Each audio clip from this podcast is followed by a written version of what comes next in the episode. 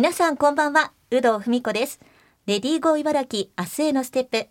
この番組では現代の働く女性を取り巻く様々な課題にフォーカスしリスナーの皆さんと一緒に女性が生き生き働ける社会について考えていきます。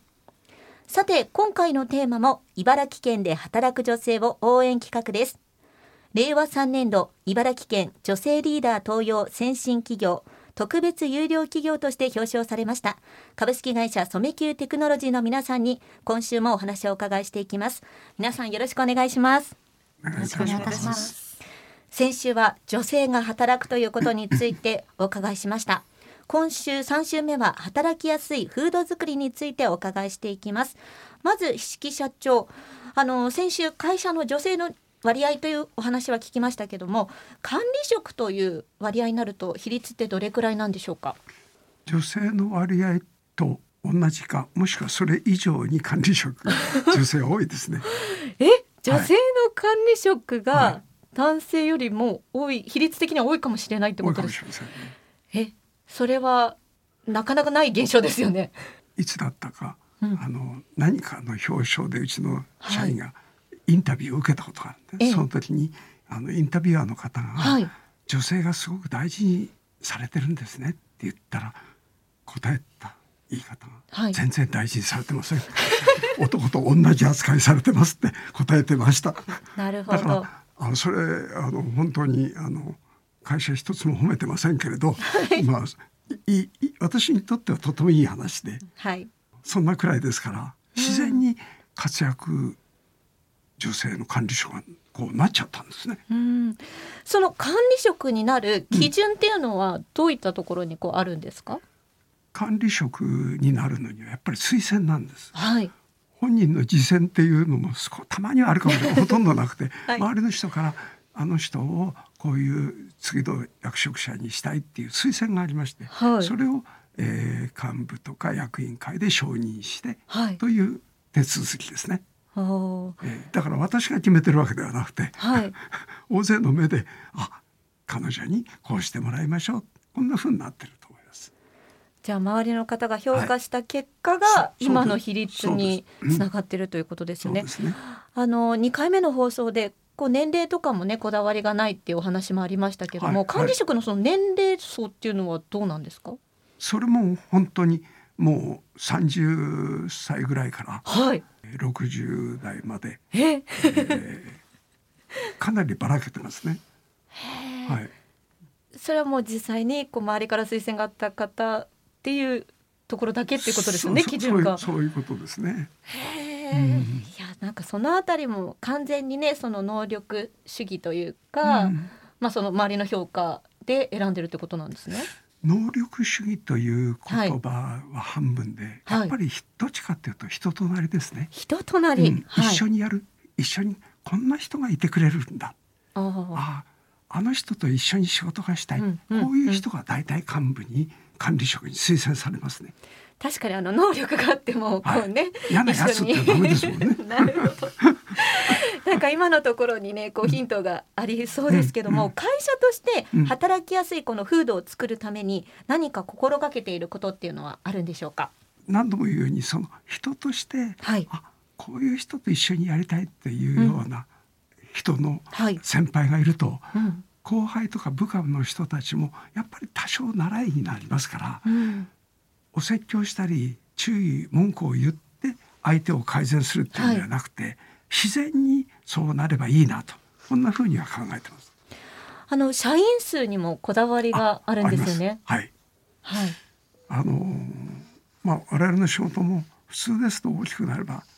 今100人ですけどこれが200人300人ってしていくのが普通だと思うんですけど、はい、私は事業は多分成長できるだろうと思ってます。はいはい、だけど社員数はもう前から100人以上しない。えー、ずっと100人でやりたいその元の考えは社長対社員だとか会社としてのなんとかっていうよりはもっと本当の意味でのファミリーとして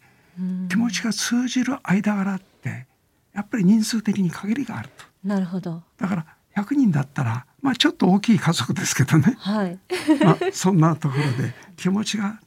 もう隅々まで何かこう心が通うような関係の人たちの集団にしたいとこんな考えですね。とするとこう事業が成長していくと、うん、一人一人のこう年収なんかも上がりそうですね。あそうですね、はい、あの私はうちの会社の給与が高いとは思ってないんですけど社員の人たちからは給料が高いってよく言われるんです。はい、だけどそんなことないよって私が言うのは変ですけど、はい、でそれは貢献度とか活躍に応じた給与を査定何人もの人たちが査定してそうなってる。だから貢献度が大きいのに払ってるんだから何もあの高くないんですね。あ物ってそうじゃないですか、はい、ここに10万円のものがあって、うんうん、役に立たなければ10万円は高い、はい、ところが100万円してもえそれは魅力的だと思ったら100万円が安いと思うものがありますよね。なるほど、えー、だ人だからもっとそういう意味が強くて、はい、本当に人を大切にしているっていうことなんですよね。